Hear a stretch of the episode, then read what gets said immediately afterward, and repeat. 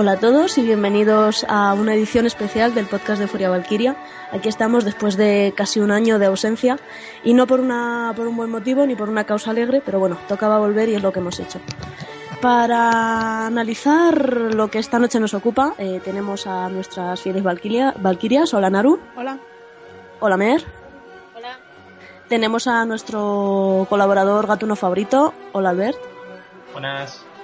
Y tenemos a nuestro troll especialista en redes sociales, que creo que ha venido aquí solo en, en- solo como castillista y no como troll. Así que pórtate bien, Nacho. Arroba Nacho Santana 27. Hola Nacho. Buenas.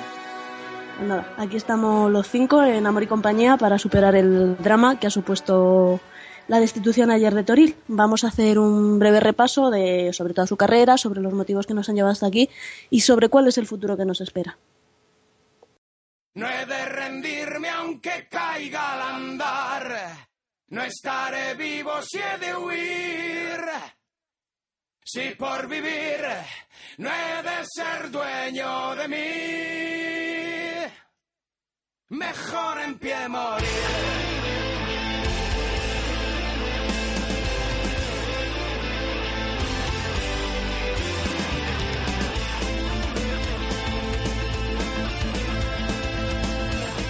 Pues como estábamos diciendo, eh, el día de ayer, eh, no exactamente por sorpresa, porque se- la verdad es que se veía venir, eh, fue destituido Alberto Toril como entrenador del Castilla. Eh, se le ofreció mm, continuar formando parte de la cantera del Madrid, pero finalmente ha, ha rechazado la propuesta y se irá a buscarse la vida por otros campos de España.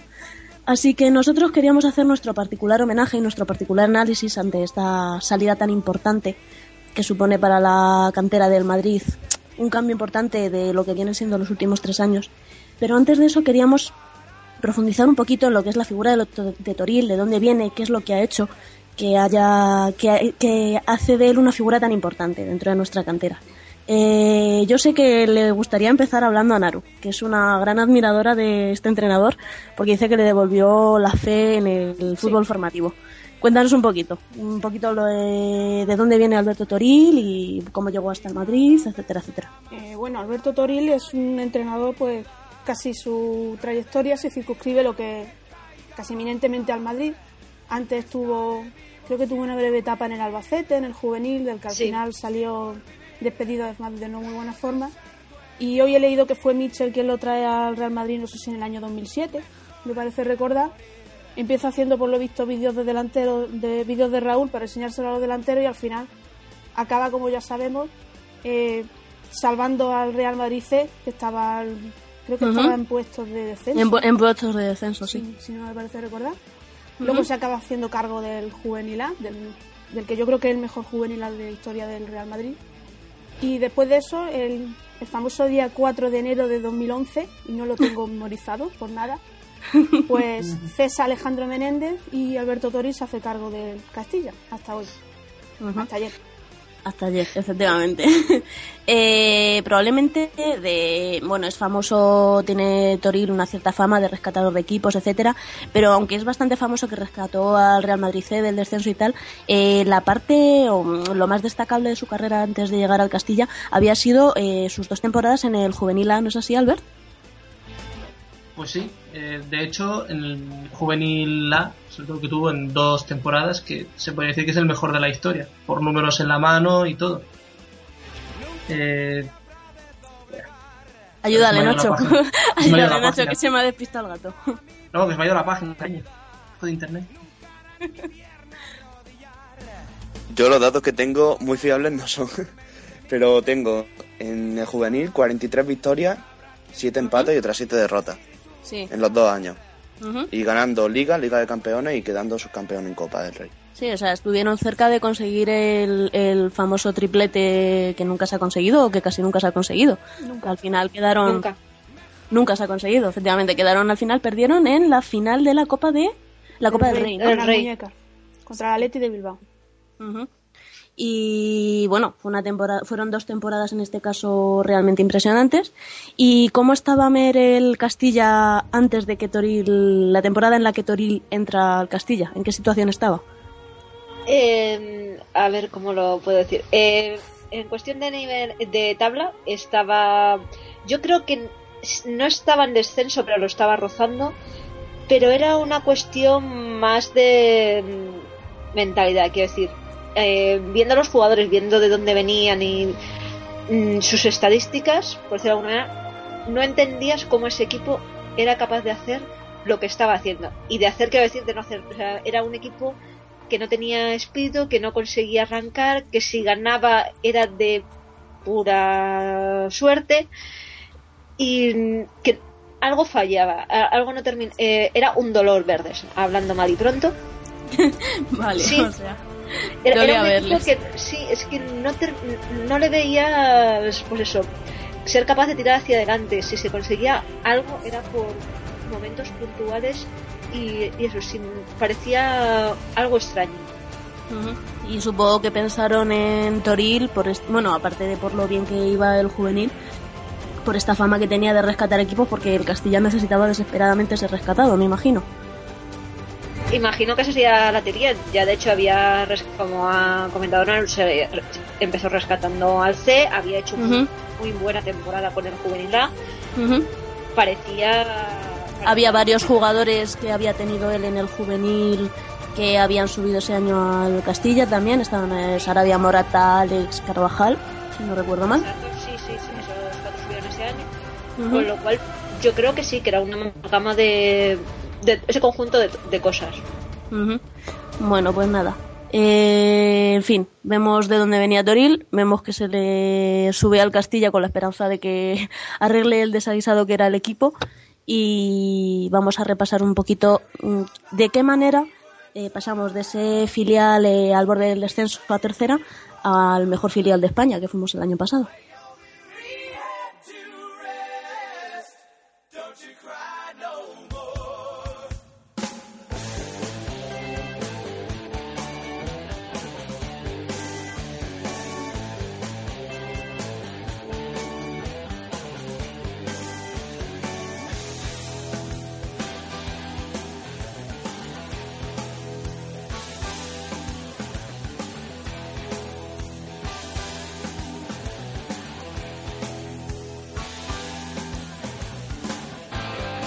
La llegada de Toril al Castilla no solo supuso la recuperación de ese Castilla de Segunda B desde casi puestos de descenso hasta jugar todo un playoff de ascenso, sino que supuso año a año una mejora de este filial y una mejora tal vez de la imagen hacia el exterior que tenía que se tenía de la cantera del Madrid y de los talentos que la cantera del Madrid proyectaba y conseguía eh, alzar hasta primera o hasta incluso el primer equipo, hasta el Real Madrid.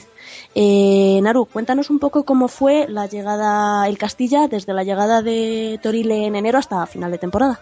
Eh, bueno, yo tengo que decir que aunque acogí la llegada de Toril al Castilla con bastante expectación y bastante alegría, Mer se acordará de aquella tarde en la que publicamos la noticia, yo creo que ni yo ni nadie esperábamos el arranque que hizo el Castilla de Toril. Es decir, me acuerdo tenían- yo y creo que mis vecinos, no pasa Sí. nada. Es decir, tenían un primer partido en Coruso, creo que ahí empezamos en el campo de Obao, si mal no recuerdo. Y ese partido ya fue un despliegue de juego como no lo habíamos visto en toda la temporada, con aquel gol de tacón de Morata, que tampoco sé si, si os acordaréis, con un... Nos acordamos. Sí, Albert y yo nos acordamos seguro. Y tanto. con jugadores... mm, Me permito rescatar la imagen de una famosa foto de la temporada de- del, del tiempo de Menéndez, donde estaban en el banquillo Sarabia al lado de Carvajal, o sea, para que la gente se dé cuenta de la barbaridad que, que hacía ese hombre con las alineaciones. Toril cogió, puso a los buenos a jugar y aquello funcionó. Tengo aquí una tabla con datos. Sí, es lo que suele ocurrir. No, es inesperado, ¿eh? es en plan, poner los buenos a jugar y ganas. ¿Quién lo habría dicho? A mí no se me habría oye, quiero ocurrido. decir una cosa. ¿Quién, quién jugaba por Carvajal? Luis Hernández. ¿Sabes quién es? Nadie lo sabe. Sí, tal cual. Ese no era el primo de... No. No. volvió a jugar, salvo en un partido donde Carvajal estuvo Eh, sí, es verdad, me acuerdo. de tarjetas. Me Bueno, acuerdo. tengo aquí una tabla de datos que yo creo que habla por sí sola. De 38 partidos, eh, Menéndez dirigió 19 y Toril otros 19, ¿vale? Menéndez consiguió 24 puntos, Toril 47. Victorias, Menéndez consiguió 7, Toril 14. Empates, 3 de Menéndez por 5 de Toril, 0. Aquí viene lo bueno, derrotas, Menéndez 9 y en, en liga regular Toril 0. Goles a favor, 21 por Menéndez, 52 por Toril y goles en contra, 24 por Menéndez y 14 por Toril. Y Eso con la misma y con la misma plantilla, o sea, exactamente. plantilla, porque ese año no hubo refuerzo de. El Castilla se mantuvo toda esa temporada invicto en Liga regular, como ya lo he dicho, y solo cayó pues en el Collao en fase de ascenso, que ya sabíamos que lo tenían difícil. Porque No, en el consiguió- Bernabéu. Cayó en el Bernabéu. verdad, Que me acuerdo yo, que me acuerdo yo. Que tú estabas. Sí, que yo estaba, que me pasaron por delante y sí, cayeron, cayeron. Y luego, empatar, y luego empataron en el, Empataron en el. Collao, un partido bastante. No se consiguió subir, pero pues de pasar a- casi a puesto de descenso a clasificarte para playoffs, creo que terminamos los terceros o los cuartos. Pues fue una temporada bastante buena que ya nos hacía presagiar lo que iba a hacer, lo que iba a hacer Toril con el Castilla. Eh, durante ese verano salieron algunos de los titulares más importantes en esa temporada de resurrección, como fueron Fran Rico en el centro del campo, Sarabia, Juan Carlos. Se quedó un poco cojo el Castilla, como suele ser habitual en este Castilla, ya hablaremos de esto más tarde, no reforzamos la plantilla, solamente subieron dos juveniles, pero aún así, eh, la siguiente temporada fue una temporada en Segunda B auténticamente espectacular. Campeones de Segunda B, play- eh, bueno, ganamos, machacamos en el playoff de ascenso. Eh, Albert, cuéntanos un poquito cómo fue aquella temporada. bueno, básicamente, y viendo cómo acabó, gloriosa. Eh, realmente fue una, temporada que siguió con la estela marcada en la, en la anterior. Como tú misma has dicho, con Toril no se perdió nunca en liga regular. Y en la del ascenso, pues eh, se quedó primero y con varias jornadas de, de adelanto, además. Y ganando en, en campos complicados, sobre todo. Eh, lo más relevante es la continuidad del equipo del año anterior, es decir, seguía el mismo esqueleto, con la excepción de Sarabia, que se había marchado ya al, al Getafe, y me parece que Juanca también se había ido ya. Juan Carlos y, sí, y Fran Rico, sí. que también se fue a Granada. Y Federico que se fue al, al- al Granada, pero el resto del equipo continuó, es decir, Nacho, Carvajal, los porteros, Sí, el- Morata, José Lu, todos estos. El esqueleto, Sí. Fue el año además de la, de la llegada de Gese al Castilla, que yo creo que esto también es relevante. Al principio poco a poco y luego Tori le fue dando más, más protagonismo en la, en la media punta hasta alcanzar un rol parecido al que tenía Sarabia, en cierta manera. Y sobre todo la gente se queda pues con la cantidad de goles que marcaron Morata y, y José Lu. Eh. Muchos se creen que Morata aprendió a jugar en banda con Mourinho y tal, pero eso es algo que viene justamente de ese año. Tener dos delanteros y querer mantener el esquema de jugar con, con dos bandas. Eh, los cuatro de arriba más utilizados fueron Juan Fran en banda derecha, Jesse por el medio, José Lu delantero centro y Morata en la, en la izquierda, que es una configuración que eh, nos dio muy buen resultado. Y nada, a, Morata, fue- a Morata le costó un poco empezar a jugar en esa posición, sobre todo hasta Navidades más o menos así, le costó un poco adaptarse a esa posición, pero luego a la vista está que el resultado fue... aún así, me parece que metió durante ese año 22 goles, eh, solo en liga Sí. regular, sin contar los, del, los del playoff, que también fueron unos cuantos. Y bueno, eso es el playoff. Eh, costó de, de una, una sola ronda, al haber quedado primero, solo tenía que jugar contra el primero de otro grupo, tocó el Cádiz. Y en un partido yo creo que todos nos acordaremos, no solo por los insultos de la grada hacia el Castilla, y bla, bla, sino por la exhibición de juego y el baile que le metimos al Cádiz, eh, un 0-3 Ujú. en su campo, dejamos ya sentenciado y luego ya en casa fue un festival, un 5-1 o 5-0, Sí, no un- 5-1. 5-1 y nada, simplemente luego se jugó contra el Mirandés, pero que no, no contaba para nada, simplemente para saber quién era el campeón de segunda B, que también fue el Castilla. Cosas Sí. de la vida. casualmente.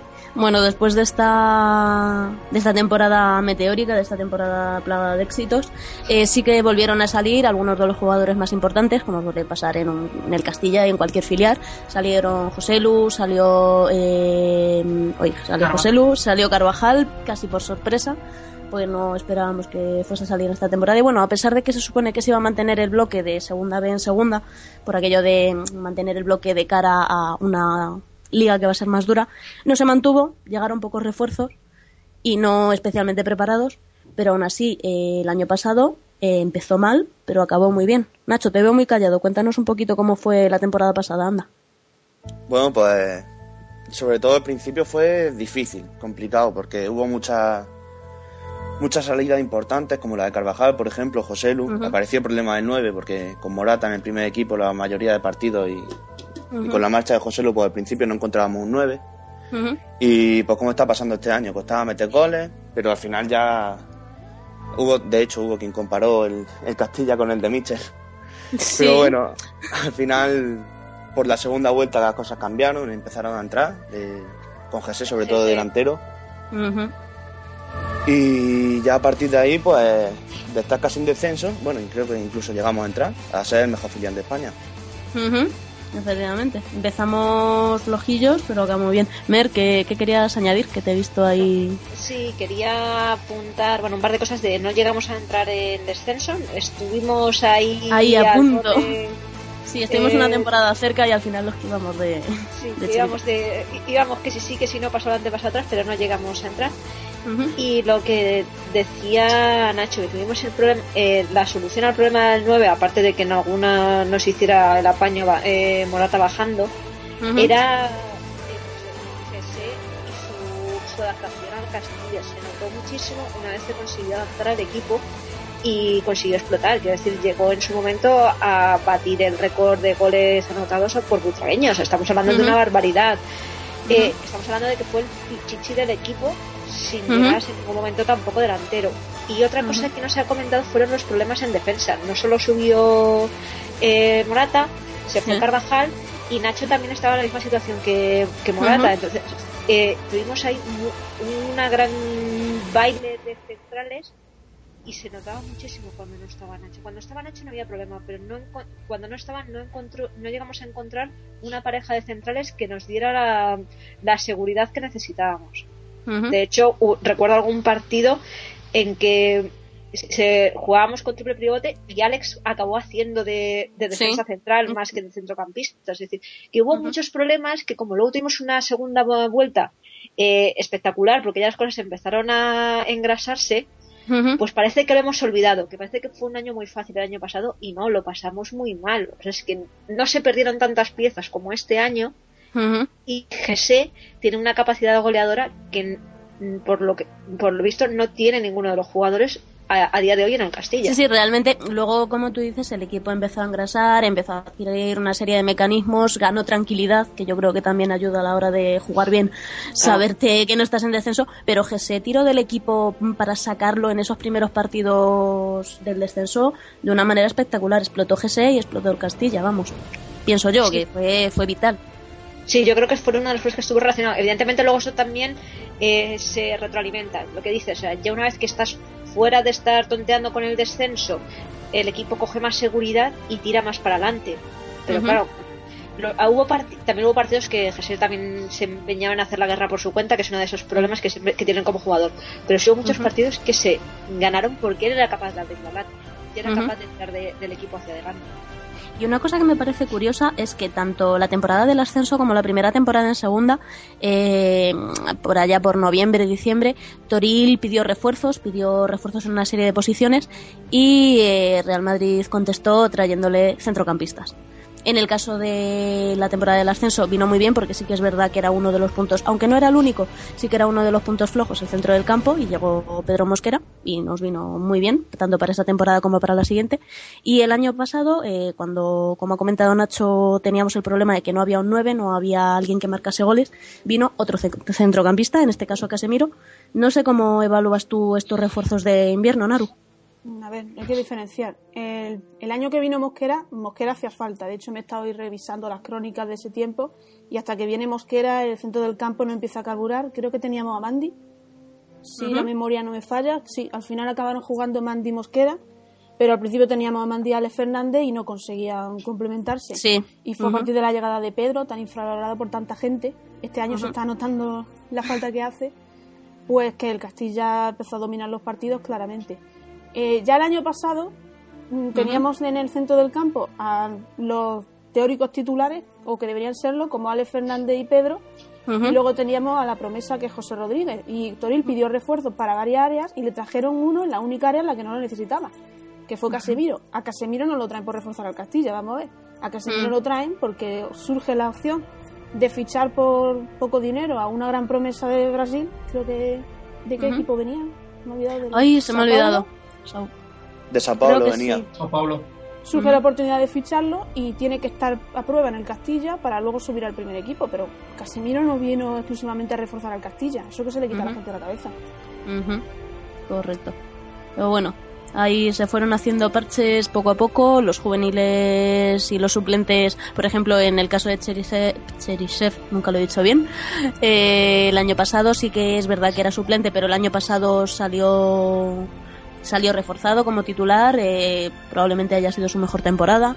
Eh, en fin, que se fue tapando lo- las salidas, las diferentes salidas que tuvo el filial, no se reforzaron adecuadamente, pero sí que gracias a, pues, al talento bruto de muchos de los jugadores, a muchos suplentes que dieron la cara, a algún refuerzo en invierno, se fue sacando adelante la situación y bueno, y ahí tenemos mm, dos temporadas en particular, la del ascenso y la de y la primera temporada en segunda, francamente espectacular, o sea, probablemente uno de los mejores Castillas de la historia. No sé, no sé lo que pensaréis. Te damos la razón. Vale. Os veo, os veo entusiasmados. Bueno, pues como veo que estáis nostálgicos y no queréis ahondar en la herida, mm, tenemos hasta ahora a uno de los mejores Castillas de la historia. Vamos a ver ah, cómo de eso- uno de esos mejores Castillas de la historia pasamos a lo que tenemos ahora mismo, que dista bastante de ser uno de los mejores Castillas de la historia, un Castilla decente en general. Y cómo llegamos hasta el punto de tener que destituir al hombre que nos llevó a todo eso.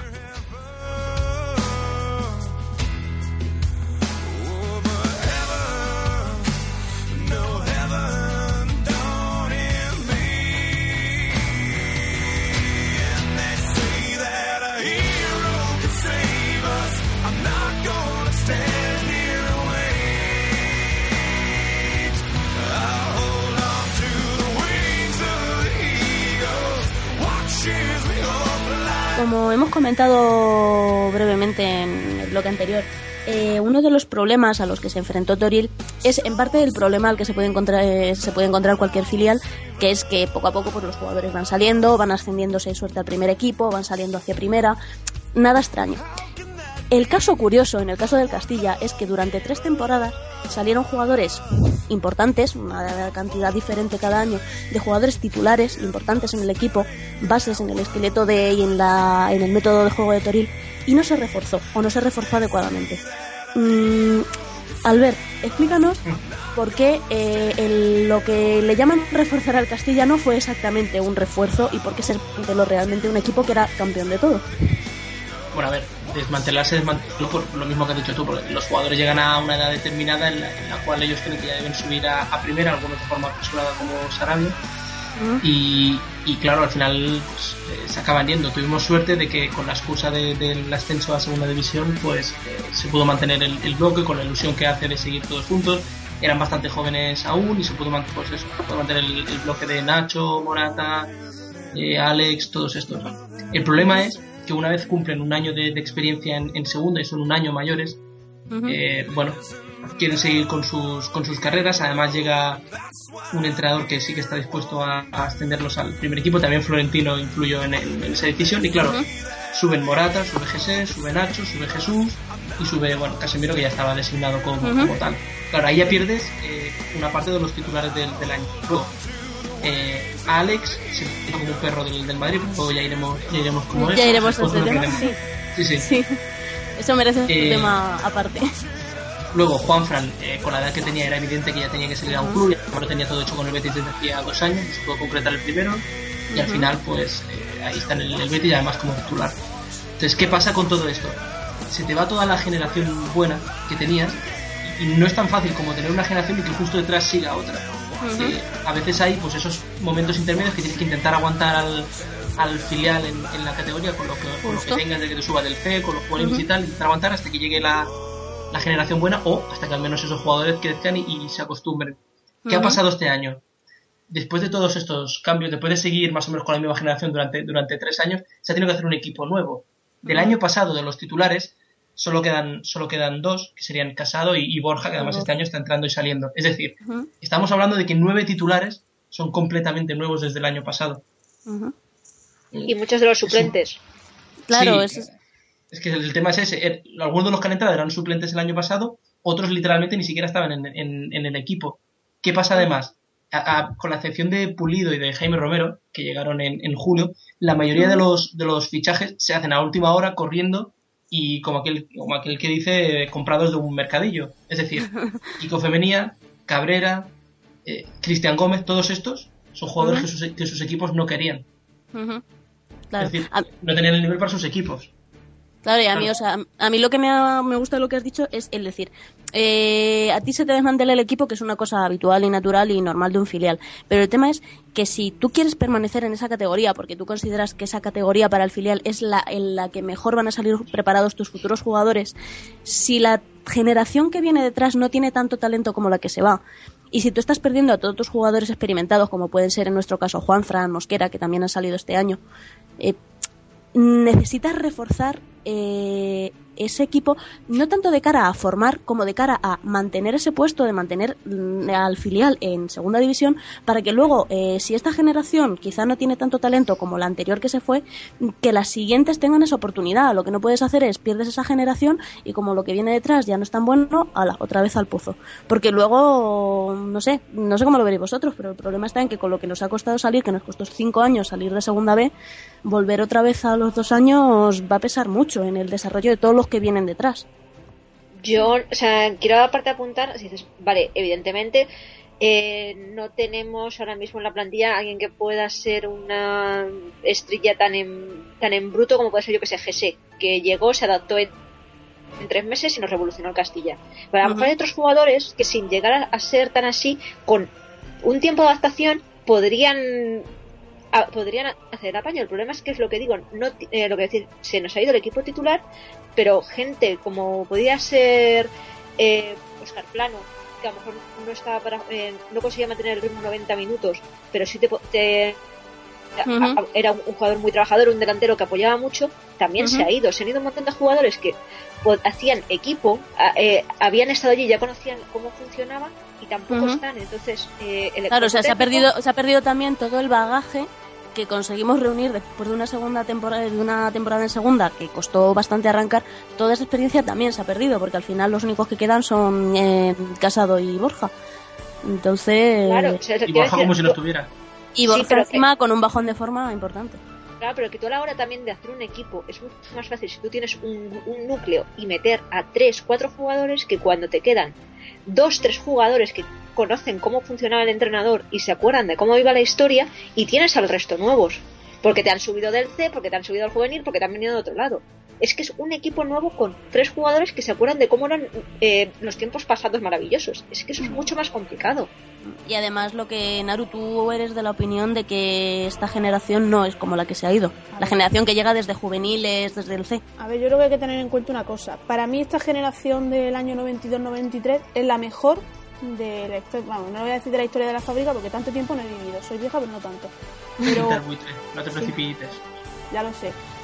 Pero una de las mejores, porque es que hay que mm, en dos años se juntan mm, Morata, Sarabia, Carvajal, eh, Alex Fernández y Gese. Nada más que con eso ya tienes de ahora la que viene, o sea, tú miras al C y qué Hmm. jugador te ilusiona.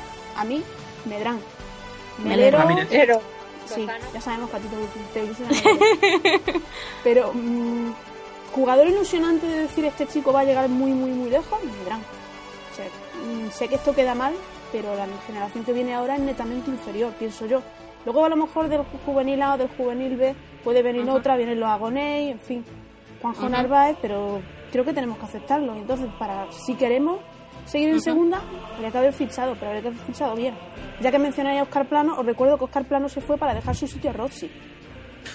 Sí. Sí. Fin eso, ese es otro tema, o sea, el tema está... eh, Nacho, háblame que te estás quedando muy callado y me preocupas, estás tramando algo. Se han fichado a jugadores, excepto en el caso de Romero, que sí que es un jugador que Toril pidió, porque además ya le conocía de su época en el Albacete, etcétera.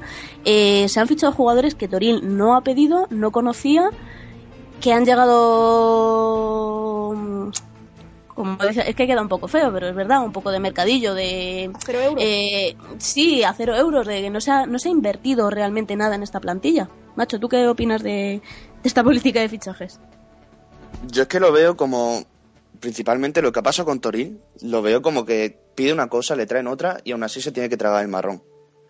O sea, le traen jugadores para prácticamente para completar una plantilla y ya está, y que él se apañe con eso. Hmm. Y entonces es el caso de que estamos con centrales de nivel bastante bajo. No tenemos delantero a día de hoy y parece que vamos a seguir sin tenerlo mucho tiempo. Después, no sé, regala jugadores a cambio de una cesión por un suplente, que es otra cosa que choca En fin. bastante.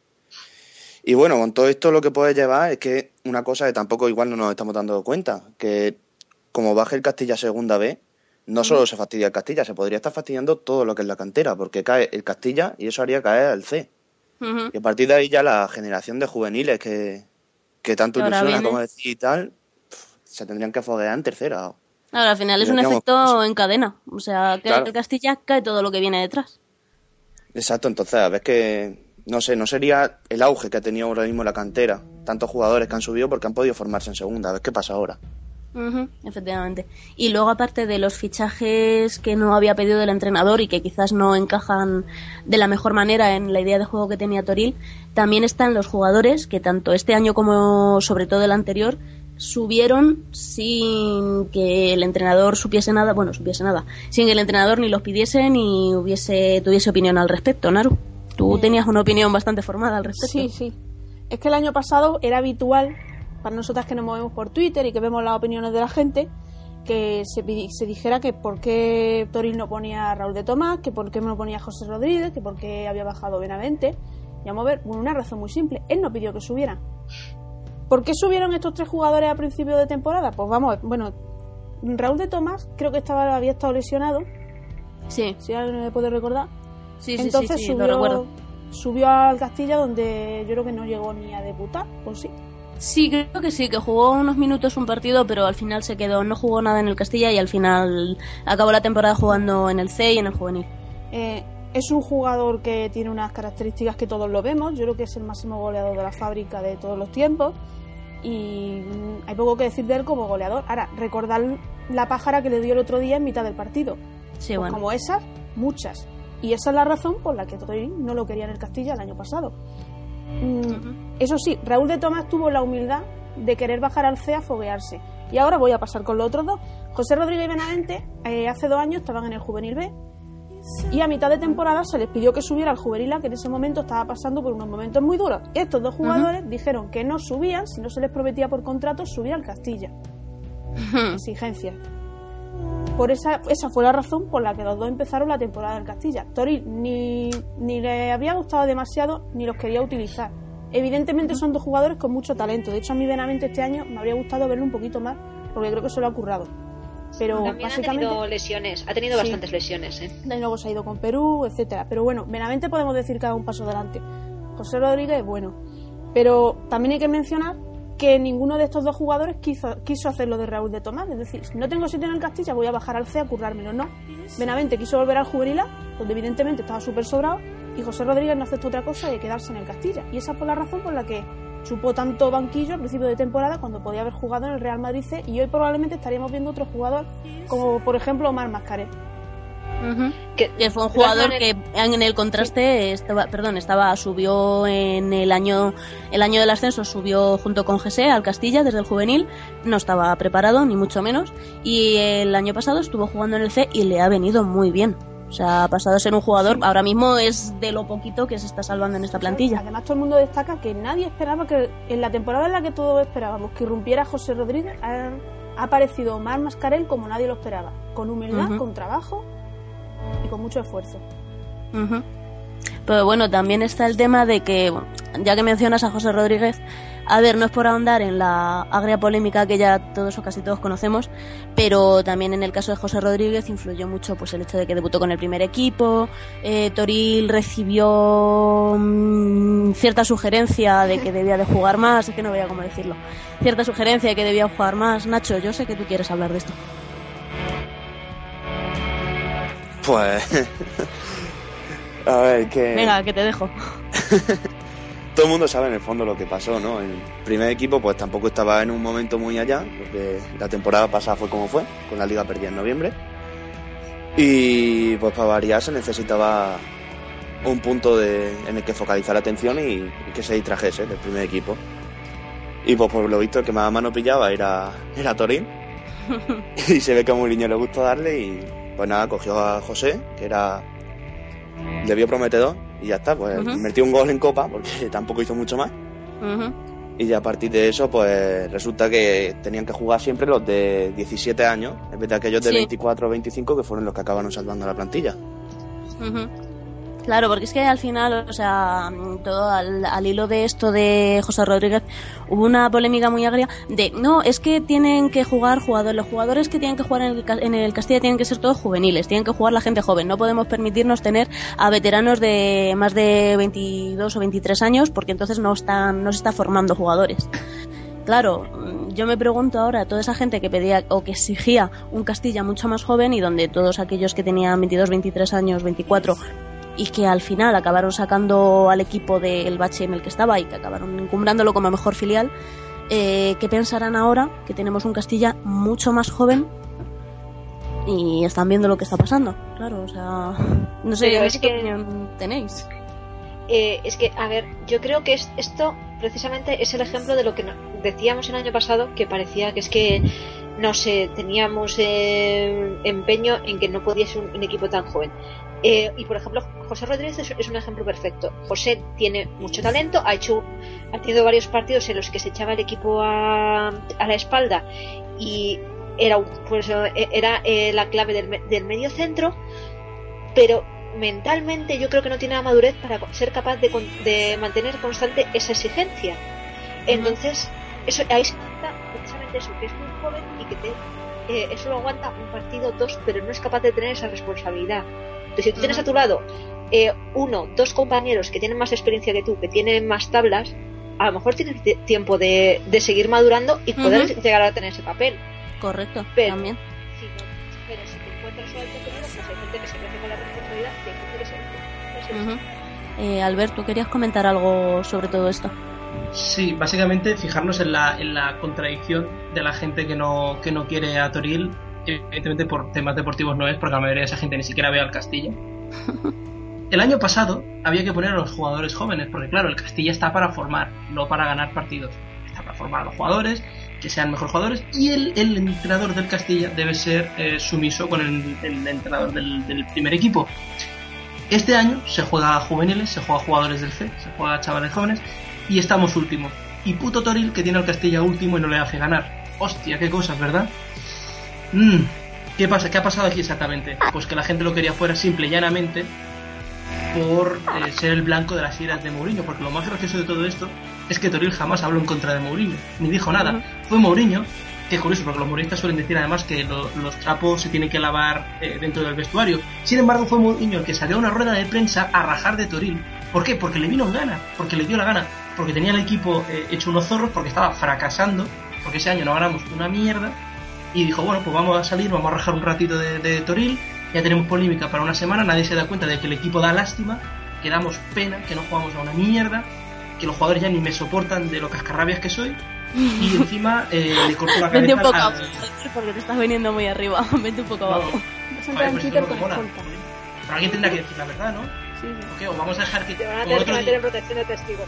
A ver, pero, no, a otro ver, día, per- sin permitidme romper una, una lanza a favor de Mo. Tiene narices que lo tenga que hacer yo. A ver, yo pienso que en Uy. parte sí que fue. A ver, Nacho, nos relajamos. Eh, a ver, yo creo que en parte no fue. O sea, realmente Mourinho tenía su parte de razón de decir: no, es que en el filial se tienen que formar los jugadores jóvenes, no tienen que estar preocupados por ganar más puntos o menos puntos, por ganar más o menos partidos, tienen que estar preocupados porque la- los jugadores jóvenes adquieran ese bagaje. Y yo desde ese punto de vista entiendo el razonamiento de Toril diciendo qué hace un chico que ya está, obviamente, que ya no va a aprender nada más, que no va a servir para el primer equipo, ocupando el puesto de un chico de 17, 18 años que sí que me puede a mí llegar a servir, sobre todo si tiene potencial. Desde ese punto de vista yo lo puedo entender. Yo lo que pienso que se equivocó y debió de rectificar es que no, él lo vio como un entrenador de no formativo. Y un entrenador formativo tiene que ver también, pues lo que ha dicho Amer, por ejemplo, de que un jugador más veterano puede ayudar a formarse a los jóvenes, eh, de que puede mm, no sé, de que puede servir, re- realmente sirve como apoyo al equipo, como apoyo a sus jugadores más jóvenes y estás formando a la, a la vez que compites, porque es que yo no entiendo la, la formación de unos jugadores jóvenes sin competir y sin enseñarles lo que realmente es el mundo de verdad y el mundo en segunda división. A ver, A ver, opinad. te voy a Que- con- que- es que he tenido que relajar un poquito al Sí. ver que ya estaba Estaba ya... Te voy a contestar a eso con una cosa que ya hablamos el año pasado. Ahí tenemos que redefinir qué queremos que sea el Castilla. Es decir, un filial en segunda, con gente experta y con otros jóvenes para ir fogueándolo, o meter directamente a los jóvenes y que nos da igual si suben, si bajan o si están en tercera. Lo que no puede ser es que el año pasado a mí vinieran los muriñistas a decirme que no pasa nada si en Castilla defiende mujer, pero tienen que jugar los jóvenes porque hay que formarlos. Y este año, que hay que ver que Toril es que lo tiene el último. Hay que ver. Y encima te dicen, pues el año pasado el Castilla con Mourinho estaba mejor. Y ya te quedas tú ahí con cara de, un cuadro de Picasso. Sí, la verdad es que te quedas un poco con el culo torcido, sobre todo cuando el propio Real Madrid, eh, en la temporada del ascenso y posteriores, dijo que era muy importante para el club y muy importante de cara al primer equipo y muy importante para la cantera tener a su primer filial en segunda. Y dijo, no sé si fue el presidente el que dijo que era una de las prioridades ese año. Ya se ha visto. Entonces, sí, ya se ha visto, desde luego. Entonces, no sé, yo creo que se ha hablado con mucha alegría de esto de es que no puede haber gente mayor, gente mayor, por el amor de Dios, que son chavales de 23 y 24 años, esos son gente mayor, yo llevo bastón. es que es un poco deprimente que digan, es que es muy mayor, tiene 23 años, iros a la mierda. Perdón, ya estará mi reivindicación al respecto. Y ha habido mucho desconocimiento y se ha hablado con mucha alegría de es que hay gente muy mayor, es que tiene que haber más jóvenes y al final estamos viendo qué es lo que pasa cuando un equipo no está equilibrado cuando lo que se tiene son eh, o jugadores que no tienen la suficiente experiencia o jugadores que desconocen el equipo o jugadores que simplemente son demasiado jóvenes para encarar una segunda división profesional, que es que es la segunda división, que es que están jugando con algunos de los equipos que el año que viene están jugando en primera, enfrentándose a los Barça y a los Real Madrid, o sea, es que no es ninguna tontería. No, esto no es la Liga Juvenil ni la División de Honor. Entonces, no sé. Se ha hablado con mucho, bueno, se ha hablado con mucho desconocimiento para variar. En fin. Eh, bueno, antes íbamos a comentar quizá lo que es el kit de la cuestión, pero antes yo sé que Mer quería hablar de un aspecto especialmente sangrante de lo que ha sido este inicio de temporada, que ha sido la salida de Alex Fernández, que estaba llamado a ser el capitán del Castilla en esta temporada. una salida que ha sido un poco por la gatera, sin ánimo de ofender a Albert. Entonces, eh, no sé, Mer, desahógate con nosotros, cuéntanos. Eso te ha quedado muy eh, terapia de Venga, ánimo. A ver, yo creo que a estas alturas se sabe, pero bueno, vamos a recopilar historia. A final de la temporada pasada, eh, bueno, ya hubo alguna historia con Alex en el banquillo, si no, yo creo que eso fueron más por temas técnicos probablemente, pero parece, eh, puede que también ya empezara a fraguarse el tema de su renovación. Ah, bueno, eh, y también hay que tener en cuenta que estaba la renovación de Nacho entre medias y que puede que eso también pueda. Esto de tener un hermano trabajando contigo no debe ser bueno, no, no, pero bueno. A lo eh, No, pero espera, espera un momento, o sea, me estás... A ver, yo que soy bastante inocente, me estás diciendo que para presionar mm, para presionar a Nacho en temas de renovación me sentaron en el banquillo a Alex, ¿en serio? Se, se puede hacer perfectamente. Sí, sí, sí, sí, no. O sea, no tengo tampoco, o sea, esto es una teoría conspiparanoica como todas pueden ser, pero perfectamente ten en cuenta que, no, eh, que se podía hacer y es mucho más fácil sentar a un jugador de un filial que al jugador que está en el primer equipo. Porque, a ver, a, a, a Mourinho también, por mucho que se fuera a ir, tú dile que le sientas a un jugador. bueno, también es verdad. Bueno, sí. En fin, eh, a lo que volvíamos. Bueno, pues eh, todo parecía indicar cuando nos fuimos eh, de vacaciones en verano que Alex iba a ser el, siguiente capitán, junto con Casado, que es el de los, eh, más eh, ¿Veteranos? del equipo. Sí, perdón, es que se, empieza a notar la hora y yo ya estoy un poco, estoy un poco agotada. Ánimo. Y, y nada, pues eso, llegó la, llegó la pretemporada y empezaron los problemas de... Se empezó a negociar la renovación de Alex. El club quería renovar por cuatro años. Eh, Alex dijo, con lo cual me parece lógico, que cuatro años no, que, que este año que luego, si no había posibilidad de subir al primer equipo, se le cediera, se, diera alguna. O, que se alguna salida, simplemente, sí. Y eh, el club, supongo que con Ramón Martínez a la cabeza, que para algo es el responsable de todas estas cosas, eh, dijo que naranjas de la China, que cuatro años o que si no, eh, que, lo cogiera, o sea, que era eso o nada, y que si no, no iba a jugar. Entonces, pues se decidió que se le sentaba en la grada, o sea, no llegó ni a, ni a jugar, ni, ni en, ningún momento. Y esto también eh, trajo un perjuicio al Castilla porque se contaba con él para el medio centro. De repente tuvimos, ya no teníamos ningún tipo de centrocampista veterano por Bueno, veterano, sí, o sea, ju- tenía Sí, veterano tablas. era, eran tres años los que llevaba ya en el Castilla. Por eso que esa es la razón por la que yo entiendo que Alex Fernández decidiera no seguir. Si sigues tres años, renovas otros cuatro, estamos hablando de siete. Teniendo en cuenta es que, que, por es- o sea, su decisión de no, revar- no renovar con esas condiciones yo la veo absolutamente lógica. Lo que no veo lógico, lo que no veo lógico por ningún lado es que un club presione a un jugador, encima un jugador que lleva como 10 años en su cantera, que ha demostrado todo por ese equipo, que se le presione de la manera en la que se le presionó a Alex Fernández, que me parece ruin por decirlo suavemente. A mí, a mí me parece ruin porque además las cosas se pueden hacer de una manera que, o sea, que no, eh, no quería renovar, se lo puede dejar marchar, se puede hacer otra cosa. Ahí se pueden hacer las cosas de mil maneras distintas, pero siempre nos gusta hacerlo de la peor. Que- Bueno, Naru, Naru tenía detalles escabrosos. Sí, si me dejáis terminar, sí, claro. eh, Bueno, el tema es ese. quieres. No, no, no, no, se, pone muy, se pone muy a la defensiva con Alex, no pasa nada, oyentes. Continúa, continúa, a ver. que, a ver, eh, Josh, eh, la eh, Alex y su familia puede que a la hora de negociar se hayan creado enemigos, yo no lo dudo, que desde el club se decidió ajustar cuentas en ese sentido y aprovecharon el tema. También, eh, también lo, sos- se- lo sospechaba. Y ayer hubo un tuit del padre de Alex Fernández que venía a confirmar que se, se había ido por la puerta de atrás porque así lo había decidido nuestro mandamás de la cantera, básicamente. Entonces, pues a mí me parece que eso también influyó porque, es decir, eh, él estaba sin jugar, pero tampoco había nadie que le sustituyera y teníamos un centro del campo sin ve- venía, eh, estaba llamado a ser una de sus piezas clave. Y es otra de las razones por las que tenemos el centro del campo sin terminar de encontrar una pareja que funcione, por decirlo de alguna manera. Naru, aporta lo que Eh, querías aportar. que Sí, no, yo, un solo detalle para que veáis la mezquindad de este nuestro amado club y del que dirige la cantera, que no lo vamos a mencionar todavía, que un que me he enterado hace un par de días, a Alex se le llega a decir literalmente a un chaval que lleva en la cantera, creo que desde los ocho años, que además sabemos que es madridista, más madridista que Bernabéu, para que la gente se haga una idea, no vas a volver a vestir con el entrenador que sea la camiseta del Madrid. O sea, eso se lo dice a un chaval que lleva toda la vida dejándose la vida en tu club. Pero eso importa una puta mierda cuando se trata de estas cosas. Con perdón.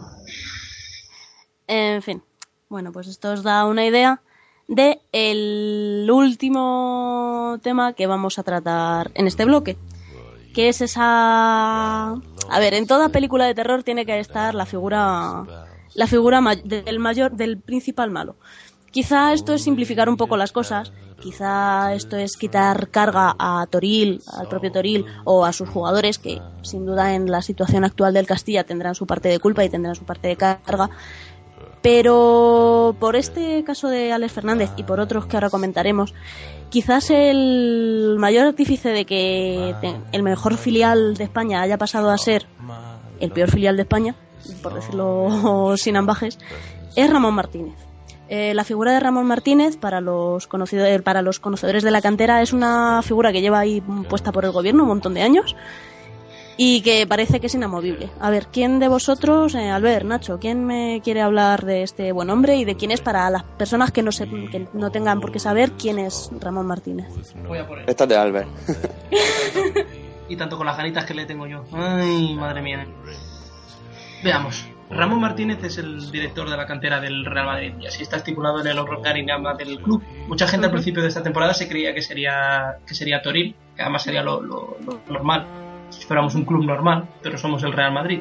Así que tenemos a un hijo de Valdano que está en ese puesto porque se ve que alguien en el Madrid le debe aún favores. A él o a Valdano, vete tú a saber quién.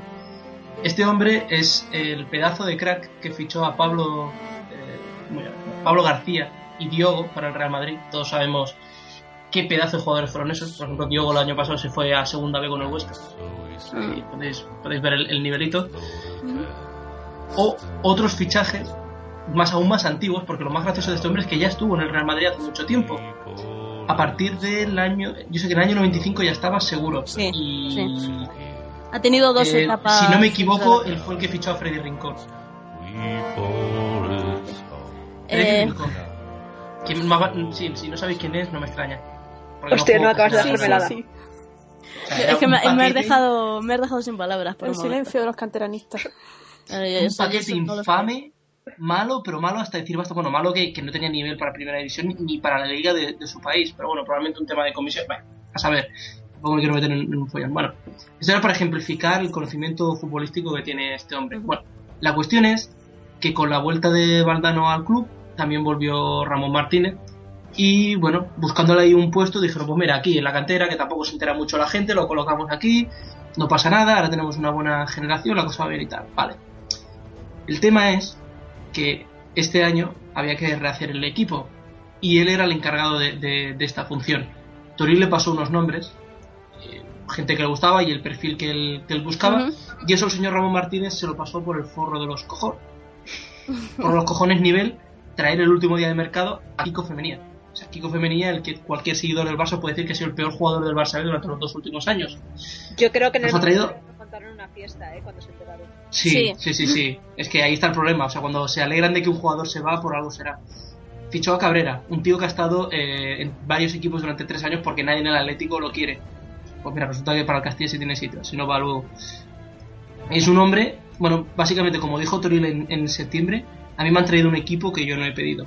Es decir, el entrenador, que es el que conoce el equipo, que es el que lo lleva, hace unas peticiones y desde la dirección técnica se lo pasa por el forro de los cojones, repito otra vez. Es decir, no sé si soy el único que ve que hay algo aquí que no cuadra, que no funciona. Entonces, ¿cómo puede ser que ahora se eche a Toril y no se eche a Ramón Martínez? Volvemos Claro, al o sea, si yo, es lo que yo, al punto al que yo quiero llegar. Mm, Yo no quiero quitarle a Toril ni a los jugadores su parte de responsabilidad. Pues si el equipo va mal, obviamente él es el entrenador, ellos son los jugadores, su parte de culpa tendrán, por supuesto. Pero yo lo que no entiendo es que este señor sea eh, camine sobre el barro, o sea, todo el mundo acabe enfangado y este tío que lleva aquí un montón de años, que ha sido el autor de algunas planificaciones realmente nefastas, que nosotros hemos visto ya, eh, la mala planificación con la que siempre empezaba el Castilla mm, ha sido una cosa que se ha repetido durante dos o tres años. Eh, los peor, ¿eh? fichajes que se ha hecho, sí, que cada vez ha sido, no es que haya ido a peor, siempre ha sido igual de mala. Lo que pasa es que eh, el talento bruto que tenían nuestros jugadores y el talento bruto del entrenador han conseguido ir salvando la situación como han podido, hasta este año en que es que era imposible. Yo, yo en agosto dije, si Toril consigue salvar al Castilla, tal y como está el panorama, hay que canonizarle. Sí, lo dijimos todos, yo creo. Por eso eso, se dijo. A ver, yo voy a hacer de un poco de abogado del diablo, que sabéis que me mola a mí este tipo de cosas. Eh, o sea, es que por, por llevar la contraria, que para algo soy del Madrid. Eh, evidentemente, o sea, la planificación de este señor o de quien haga la planificación, porque que yo deduzco que es él. Eh, Él es el responsable de esa planificación, Sí. aunque él bueno, no lo haya hecho. a quien tenga por debajo, me da igual. Eh, es nefasta. Yo supongo que o sea, los fichajes que ha hecho para otros niveles, por- eh, porque tengan buenos ojeadores, porque eh, no dependan de él, no os decida dedo por razón X, son lo suficientemente buenas como para que se le mantenga a pesar de haberse cargado al Castilla y con eso pueda caer el resto de los equipos. Porque o sea, estoy intentando buscar una explicación racional, no por otra cosa. Porque sí es cierto que los fichajes que se han hecho, han- se han hecho otros años, por ejemplo, para el C, han funcionado más o menos. Burgui ha sido una, una buena, un buen fichaje, por decirte a alguien. Pero, digo, o sea, por decir algo, por buscar una razón, quiero decir.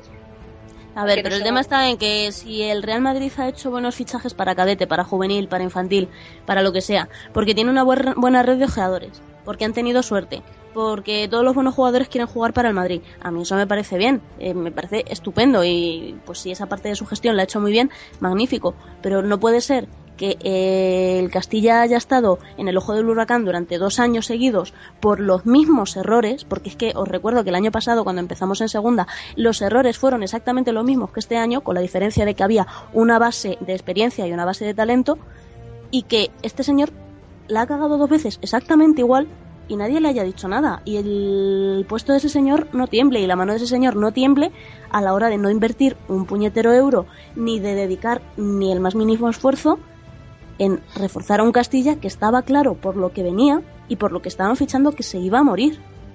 Porque es que este equipo ahora mismo se muere. Y, queda duro decirlo y es muy triste ver de dónde venimos y ver dónde vamos a acabar, pero ahora mismo eh, el- es duro decir que el máximo responsable de la cantera del Real Madrid ha matado al Castilla. No sé, no sé qué tenéis que decir al respecto, pero es que a mí me, choca muchísimo que, que el puesto de ese señor no, no, no aparezca, o sea, este señor sea completamente impermeable a todo lo que está ocurriendo. Está en su poltrona. Hoy decía alguien, Ramón Martínez solo se ha equivocado en un equipo, vale, pero es que se ha equivocado en el equipo más importante. O sea, es verdad que ha traído muchos buenos jugadores a otro equipo. Por cierto, lo de la red de ojeadores que has dicho tú antes, habría que matizarlo un poco. No es casualidad, Redecita en todo caso. sí, no es casualidad que casi todas nuestras perlas sean o de Madrid o de Canarias. Esto viene a Porque ser ¿dónde tenemos? porque tenemos un gran ojeador en Canarias que me parece que se llama Sixto Alfonso, que es descubridor de G6, Agoné y Cedrés, entre otros. Y luego porque Florentino se cargó toda la red de ojeadores, excepto la de Madrid. Y por eso tenemos básicamente madrileño y Canarias. Pero Ah, bueno. eso, es que Ramón la ha fastidiado en donde no la debía de fastidiar. Porque si el juvenil B va mal un año, nadie se va a dar cuenta. Pero el Castilla era muy importante. Pero a mí lo que me choca es que este señor, se, yo desde que tuve noticia de su nombre en esta segunda etapa, a este señor yo desde que le conozco se le lleva echando. Se le lleva diciendo que este señor se le va a echar, que tiene muchos problemas, que no estaban contentos con su gestión. Ya ves tú, qué cosas. Y sigue ahí, puesto por el gobierno. Político. Mm, Toriel ha caído y este señor sigue ahí. Y a mí me da la sensación de que puede caer el Castilla, el C y la mitad de la cantera y este señor va a seguir ahí. No sensación, es certeza.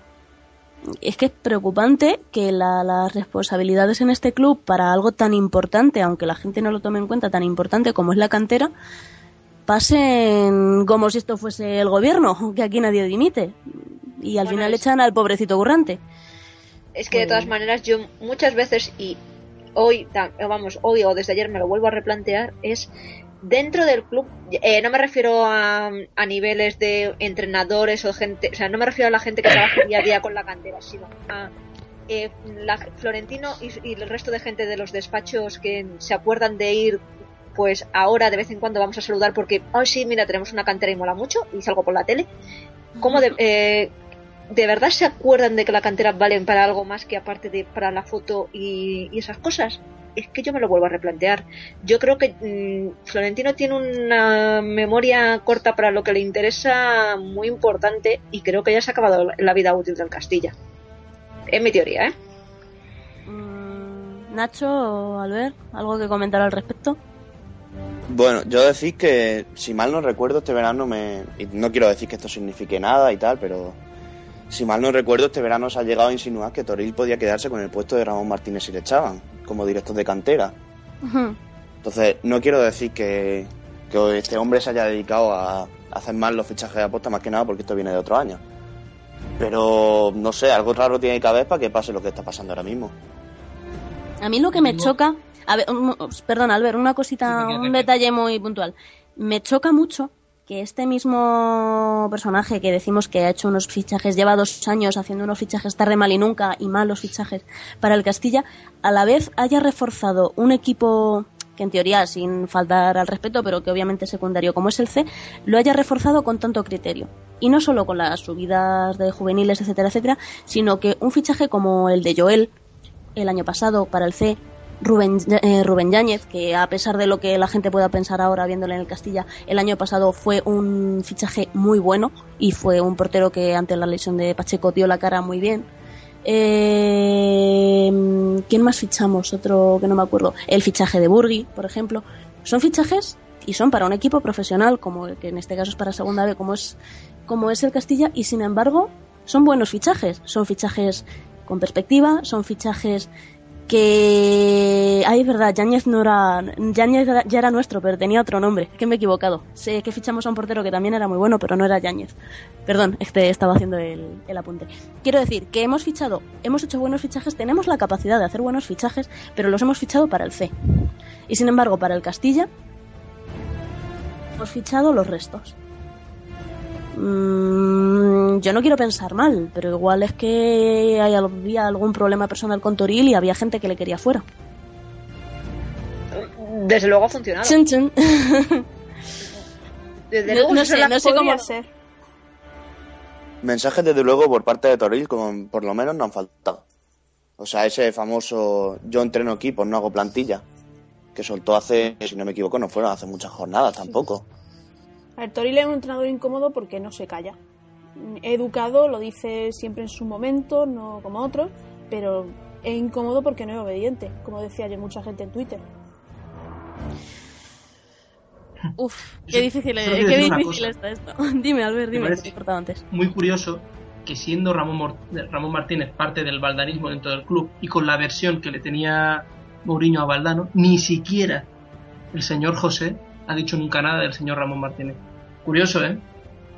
Yo creo que tienes que tener secuestrados a todos los hijos de los directivos del Real Madrid, porque es impresionante un señor así que es que no es que no- ni le roza la polémica, ni le rozan los malos resultados, ni No, le roza la el- gestión. no. Es No quiere ni tocarlo, es que lo ha ido recolocando de puesto en puesto dentro del Madrid. Ha ido dando vueltas por todos los puestos, pero no se le puede echar y se va renovando el contrato. ¿Por qué? yo la verdad es que yo, ¿Por yo aspiro a encontrar el día de mañana un hombre que me quiera tanto como Florentino quiere a Ramón Martínez. Es impresionante. No me lo explico. No, es inexplicable.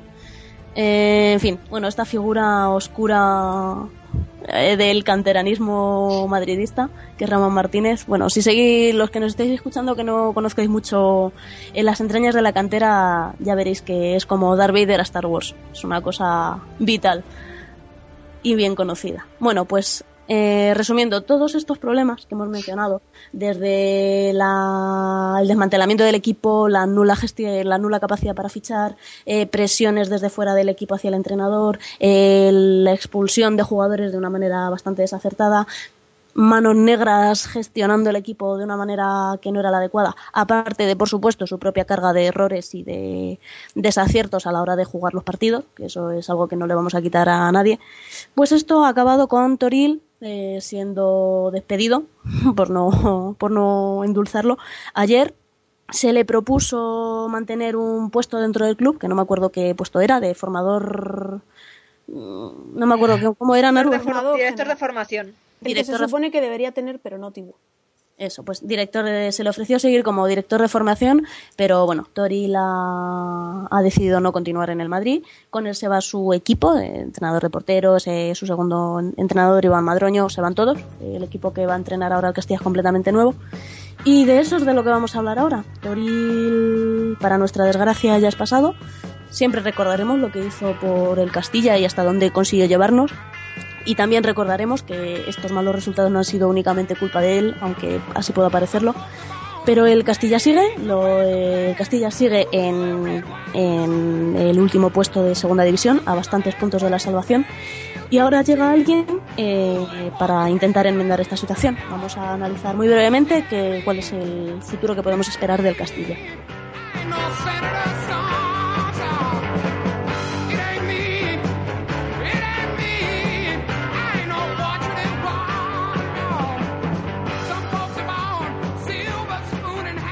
Sucesor de Toril en el puesto de entrenador del Castilla va a ser un viejo conocido de todos los seguidores de la cantera, eh, Manolo Díaz, que lleva ya, si no me equivoco, tres años dirigiendo al Real Madrid C en esta segunda etapa. Anteriormente, pues también estuvo en el Real Madrid.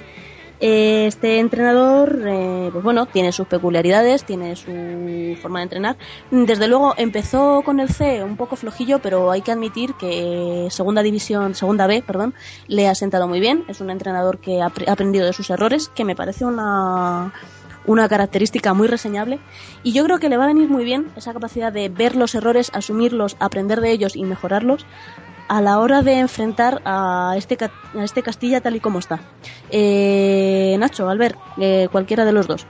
¿Cuáles diríais que son ahora mismo los principales problemas a nivel de juego, a nivel de, o sea, aparte de que haga falta unos jugadores u otros, con lo que tenemos ya, qué errores consideráis que son ahora mismo los del Castilla, los que habría que mejorar de entrada?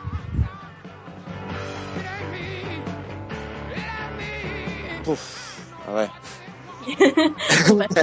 espera, que saco la lista. No, es que es complicado porque si dejamos al margen la capacidad de los jugadores, pues claro, poco equipo se puede hacer con si no hay piezas clave. Pero, hombre, la defensa ha estado bastantes veces muy flojita, jugando incluso fuera de posición varias veces. Y, por ejemplo, los jugadores de arriba tampoco son, tampoco parecen capaces de, de conectar entre ellos. De hecho, nos ha pasado muchos partidos. Dominamos el balón, lo tenemos, va de un lado a otro, pero no pasa nada más. Y cuando llega arriba, pues o se pierde o se va fuera, pero nunca entra. Sí, porque además es eso, tenemos, disparamos a, bueno, disparamos a puerta, excepto el último día, que no disparamos contra el Eibar, que no disparamos nada. Sí se dispara a puerta, pero no, no se llega a nada, no hay mecanismos, no sé. A ver, por resumir, eh, Albert, Naru, decir vosotros también algún error. Omer. El, el tema, el tema es que sí se llega, pero es que el Castilla es el equipo de segunda que más tira a puerta y que menos acierto tiene, porque ha metido 7 goles, de los cuales 3 son de penalti. ¿Sabes qué decirte? Es que el problema es ese, que se chuta un montón a puerta, pero no le mete un gol al arco iris. Puto Toril, que seguro que tiene la culpa de esto también. O sea, de que sus delanteros sean unos paquetes, no sean capaces de acertar entre los tres palos, también es culpa de Toril. Eh, A Naru, ver, ¿cómo yo lo no- ves? fuera. O, Naru, Mer, vosotras cómo lo veis? ¿Se puede mejorar o es que esto ya está condenado al fracaso y ya lo mejor que podemos hacer es cerrar el tenderete e irnos a casa? Resetear la partida, era Naru, Sí. A ver si alguien ha guardado la partida en la primera jornada. En fin. Yo creo que si alguien puede mejorar esta situación es Díaz. Primero porque es un hombre que conoce a los chicos, segundo porque los chicos le conocen a él y ahora mismo ahora- algunos estarán bastante tocados por la marcha de Torí. Y no sé, es profesor de historia, yo tengo que confiar en él, corporativismo, pero aparte de eso es un hombre que me parece que tiene capacidad para analizar errores, asumir errores, es humilde, trabajador y espero que le vaya muy bien. Yo creo que, o sea, una, otra perspectiva puede ayudar, o sea, eh, vamos, está complicado, o sea, no vamos a ser optimistas porque si fuera optimista nos daría un infarto. Pero, evidentemente, hay algo, o sea, puede que funcione, lo que dice Naru, puede que les conozca. Hay jugadores que Dorir, pues porque no los veían dentro de su esquema, porque no congeniaban, por lo que fuera, no ha querido o no ha sabido aprovechar. O sea, muchos de los jugadores que han subido del C no han sido capaces de meterlos dentro de su esquema. Eh. Díaz ha jugado con ellos. Pues estoy hablando de Bedima, estoy hablando de Sobrino, estoy, De Aguza, por ejemplo. es decir, Ujú. a lo mejor a lo mejor consigue levantarles y cons- eh, tengamos que como pichichi del equipo a Omar Mascarel, que a mí es un jugador que este año me está gustando mucho, pero es el centrocampista y los ha sido Aldis. Es que a cualquiera que se lo digas es para echarse las manos eh, a la cabeza. Hombre, también os digo que estamos teniendo malísima suerte, porque ahora, por ejemplo, en la defensa se nos ha lesionado la mitad de la defensa. Se ha lesionado Casado. eh, Casado, eh, Llorente está percibido, Cabrera está percibido, eh, me van a llamar a mí para jugar de defensa, o sea que tampoco... ¿Vosotros creéis que subirá gente de la que actualmente está en el C? Yo creo que a Ramírez. A mí a no sé. Ramírez. Yo creo que se, se le debería haber subido ya y yo creo que lo va a subir ahora. Porque además estaba siendo su, su mejor media punta esta temporada en el C. Yo creo que a la larga acabará, acabará subiendo. Más que nada porque como el resto del media punta del Castilla tampoco funciona. Él y yo sabemos. A mí me sorprendería. No, se- no sería mala la tontería, ¿eh? No, Sería... el C tiene a, a- tiene a Lozano, que lo está usando también como media punta, que como revulsivo está funcionando muy bien. Todavía, no sé si ha jugado los 90 minutos, la verdad es que ahora mismo tengo un No, poco... eh, sí, el otro día fue titu- el último partido del C ha sido titular. El resto Vale, de, ha salido alguno de suplente. Justo el que no he visto, con lo cual... Bien. Oye, tengo una... parece ser- no lo parece, pero tengo a veces una vida más allá de- del, del C. Qué raro. Pasa. No mientas. Ah, sí, ya, ya, ya. Bueno, pues, eh, pues eso, quiere decir que algún jugador hay, puede funcionar. No lo sé. Desde luego, Eh, hacía falta. Naruk, ¿tú a quién decías que Sí. probablemente Yo subiría? digo que me sorprendería mucho conociendo a Díaz que cuando suba y vea al centro del campo no suba a Medrán.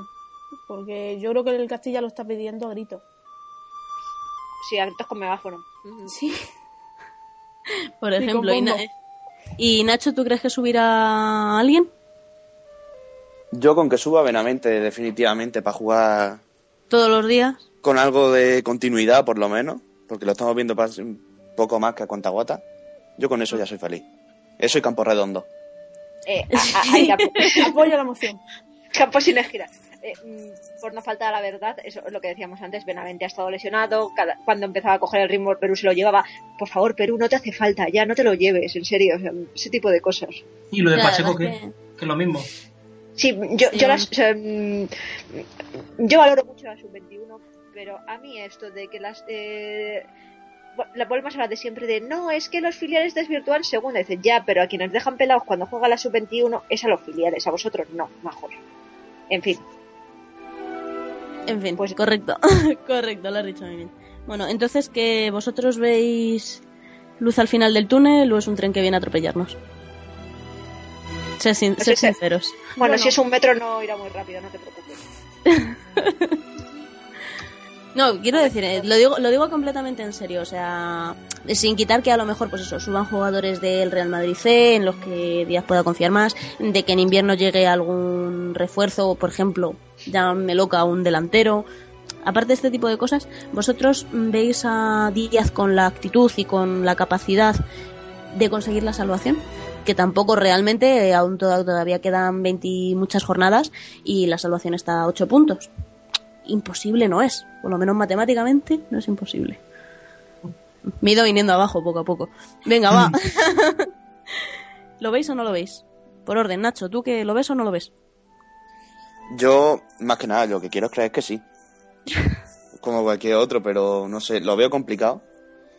Pero cosas peores hemos visto. Hemos visto, al fin y al cabo, esto es el Castilla y el filial del Real Madrid. Tiene que poder con todo. Lo hemos visto ganar en partidos complicados con 10, con Toril, eso sí, pero se ha visto. Incluso con 9. Empatar con 8. Y con También. Y lo hemos visto siempre salir adelante. Y no sé, ¿por qué no iba a esta vez otra más? Alberto, ¿cómo lo ves? Es que si no creyera que lo pueden levantar, pues no sé, me encerraría en mi habitación y lloraría al final de la temporada. Así que, pues, no, ahora en serio, o sea, Salvación está a nueve puntos, son tres partidos. Esto es segunda división, está bastante igualada. Lo que significa que si el Castilla en- encadenara cinco resultados positivos, ya no digo ganar, pero tres victorias y dos empates, eh, se Sí. vuelve a meter en la pelea de lleno y aquí no ha pasado nada y, y anchas Castilla. Es decir, igual el equipo sí que necesitaba ese cambio, por, por mucho que quieran a, a Toril, que lo querían un montón, que sabemos que él no era el mayor culpable de todo esto, pero igual ese cambio de mentalidad, igual también el énfasis defensivo que yo creo que le va a poner eh, Manolo al, al- al equipo, por, por el tipo de entrenador que es y tal, Sí. igual les puede beneficiar ahora a- para intentar arañar esos puntitos poco a poco, para que, bueno, dentro de 10 jornadas, por ejemplo, se puede decir que al menos el Castilla está peleando por, por no descender, no que esté ya desahuciado. Ujú. Eh, Mer, ¿tú cómo lo ves? Pues yo lo veo como Albert. Eh, lo que necesitamos es eso, de conseguir levantar la racha y, con- y conseguir que el equipo vuelva a tener confianza en sí mismo. Yo a Díaz sí le veo, o sea, al Díaz que a lo mejor de hace tres años, te puedo decir, o sea, sin ningún tipo de problema, que no lo vería. El Díaz que vi el año pasado en segunda B, sí le veo capacitado. El Díaz que he visto este año, le veo que, va que a ver, que evidentemente no va a ser cosa de, de un partido, Un día, sí. pero pues lo dices, o sea, um, esto es una lucha a largo plazo y esto evidentemente hay que empezar por la defensa, por ejemplo, y en eso Manolo Díaz es una cosa que, que hace muy bien, hacer equipos eh, defensivos y a, partir, y, lo- y a partir de ahí construir todo el resto. Y oye, pues a lo mejor era lo que necesitábamos. Y de estas alturas, pues no me voy a cortar las venas y aquí estamos para apoyar en las buenas y en las malas, que se debe hacer. Eh, Inaru, por último, ¿tú, qué pre- ¿tú cómo lo ves? Bueno, Joder. yo pienso que en segunda vez está bien. No. A ver, si Joder, alguien, Naru. si alguien está si alguien está capacitado es Díaz, pero va a ser muy, muy, muy difícil. O sea, Díaz, esto va a ser como la reconquista, tío, muy largo. Y habrá que esperar hasta el último momento para ver si, si nos quedamos en segunda o no. Pienso que está muy difícil, pero que se puede. Pues yo ver, digo, que nos, que- eres- yo digo que nos quedamos en segunda y que vamos a quedar por delante del Barça B y del Alcorcón. Fíjate lo que os digo. A ver, Me la, me la- me la Que sac- no va a ser complicado tampoco, ¿eh? Que tampoco es que vaya muy bueno. Me la- bueno, pues por eso, yo es que hago apuestas sobre seguro. bueno, ya fuera bromas, yo la verdad es que también... A mí me ha parecido la elección más lógica y la verdad es que me parece una buena elección que Manolo Díaz sea el sucesor de Toril en el Castilla. Creo que es un tío que se lleva que lleva trabajando tres años en el LC, mm, trabajando muy bien y aprendiendo muy bien, que es una cosa importante para un entrenador que forma. Y yo creo que estos nuevos aires le pueden venir bien al equipo y peor de lo que estamos va a ser difícil. Yo creo que esto va a ir hacia arriba y como dice Albert, pues ojalá dentro de un par de meses estemos diciendo que el Castilla está luchando por no descender y que está luchando y que no está desahuciado, que está intentándolo y que a lo mejor pues tenemos suerte y conseguimos mantener la categoría un añito más. Ay, que por cierto, voy a hacer un apunte. eh, ya sabemos que, eh, que el encargado de sustituir a Díaz en el C, que es una cosa importante, es José Aurelio Gay. ¿Lo he dicho bien? sí, Ay. Gay. Gay, perdón, que lo José de gay se me va solo a mí. Lo de Gay, sí. Eh, que es, bueno, pues es un viejo conocido, ya entrenó en su día al Real Madrid C en la temporada 2001 2000-2001, creo recordar. Bueno, ha pasado por Zaragoza, ha pasado por el Racing, no ha pasado muy bollante, también hay que ser sinceros, pero bueno, la verdad es que el C este año tiene un muy buen equipo. No sabremos cuánto quedará y cuánto decidirá Díaz llevarse con él al Castilla, pero yo creo que hay motivos para el optimismo. Y, en fin, que esto es en Madrid. Y en el Madrid las cosas se hacen y se hacen bien. Y punto. Y ya está. Y por eso sigue Ramón Martínez ahí, ¿no? Sí. La cosa la Florentino. Hola, Floren. Bueno, Las cosas se hacen. Bueno, eh, habíamos apuntado que en algún momento parece ser que Toril hará una rueda de prensa. Es verdad. Sí, dice pero Marta. es que, en- claro, no, yo es que no estoy desconectada ahora mismo. Eh, se dijo que, le- que el club no, la había, no le había dejado dar una rueda de prensa. De Sí, yo he leído en, en, Sport, en Sport You esta tarde que parece que había que había querido hacer una rueda de prensa para despedirse de pues eso de, de- de todo el mundo y le ha, ha dicho el club que no. Entonces él luego ya a título personal iba Mm. a reunirse en algún momento supongo que cuando les venga bien a todos con los periodistas y supongo que contará su versión de los hechos. Eso ya no lo sé. Esperamos que Es- o sea, estoy ansiosa por saber su versión de los hechos, honestamente. A ver Sí, si sacamos algo en claro. Bueno, pues poco más nos queda por decir. Muchísima suerte a Manolo Díaz, le va a hacer falta. Mucha suerte al Castilla para seguir luchando y para conseguir permanecer a donde pertenece, porque para algo es el filial del Real Madrid. Y mucha suerte a Toril con lo que sea su futuro a partir de ahora. Mm, Yo creo que vamos a recordar, todos los que seguimos la cantera, vamos a recordar a Toril como uno de los mejores formadores que hemos tenido y vamos a tener nunca en esta cantera. Se le va a echar mucho de menos a su forma de entrenar y a su visión de juego y a, la- a lo que era capaz de sacar de todos sus jugadores. Y bueno, pues unas personitas que están ahí en el primer equipo, Morata, Nacho, José, pues yo no sé si os suenan, pero yo creo que Carvajal, yo creo que tienen bastante que agradecerle ellos y todos los jugadores que bajo su mando han llegado a primera, que son unos poquitos. En fin, eh, vamos a dejarlo aquí, si nadie más tiene nada más que añadir. No, eso es que no. Pues se lo habrán agradecido, de hecho. O sea, media hora después de conocer esa destitución ya estaba Alex Fernández tuiteando, Pedro Mosquera, José Lumato, en fin, Nacho también. Sobran las Deni. palabras. Denis, Sí, tenis. Juan bueno, Fran. Juan Fran. Yo creo que ante esta situación tan negativa, creo que el poder llevarse el cariño de su afición, de la afición que de verdad seguía al Castilla y veía sus partidos y sabía la clase de entrenador que era, y sobre todo el cariño de sus jugadores, yo creo que es muy importante y que habla bastante de la clase de persona y de la clase de entrenador que es Alberto Toril. Así que nada, mucha suerte a él, mucha suerte a su sucesor y a vosotros, muchas gracias por estar aquí conmigo hasta las tantas de la noche hablando de nuestro querido Castilla y a los que nos escucháis, pues nada, esperemos que este podcast no sea un acto puntual y único en todo el año, aunque tengamos en cuenta que el año pasado dejamos de hacer podcast y empezamos a ganar. O sea, que lo mismo esto actúa como acicate. Esperemos, esperamos que os haya gustado este podcast y si queréis plantearnos alguna duda o queréis plantearnos pues, algún tema que podamos tratar eh, más en detalle en nuestro blog, eh, podéis eh, poneros en contacto con nosotros a través de Twitter, arroba furiavalquiria, o en nuestra página web www.furiavalquiria.com o ahora también www.canteradelmadrid.com. Eh, muchas gracias a todos y viva Toril. ¡Viva Toril! Viva Toril. Viva. Y merecida del Castilla en su visita al municipal de Obao frente al Coruso de Vigo. Debut de Toril en el banquillo y victoria aplastante del filial. El primer disparo a puerta del duelo acabó en el fondo de la red y no lo hizo de cualquier manera, ya que el centro de Juan Fran Moreno lo acarició de tacón Álvaro Morata. Pase preciso desde la diestra y golazo del centro delantero madridista. Un tanto que le dio aún más confianza a un filial que demostró a lo largo de los 94 minutos de encuentro su superioridad sobre el Coruso. Poco después llegaría la mejor acción combinativa del Castilla. Sarabia pone la imaginación en la medular, Juan Carlos la velocidad en banda y Morata la definición de killer. 0-2 y 26 minutos de juego. La reacción del equipo local llegaría por mediación de su máximo goleador. Zurbano haría emplearse a fondo a Jesús Fernández, perfecto durante todo el partido. Incluso Morata pudo cerrar su gran tarde con el hat-trick. Sin embargo, Alberto sacó con los pies un remate a bocajarro del ariete merengue. Con 0-2 y una gran imagen de los nuestros se llegó al final del primer periodo.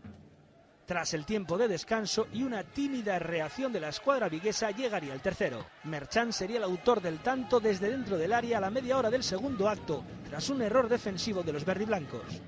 Primer gol de la temporada para el centrocampista merengue. Acto seguido y en la recta final, Álvaro Morata lidera una contra que acabaría con el tanto de Denis Cherichev. Maquillaría el resultado final Zurbano en una acción individual.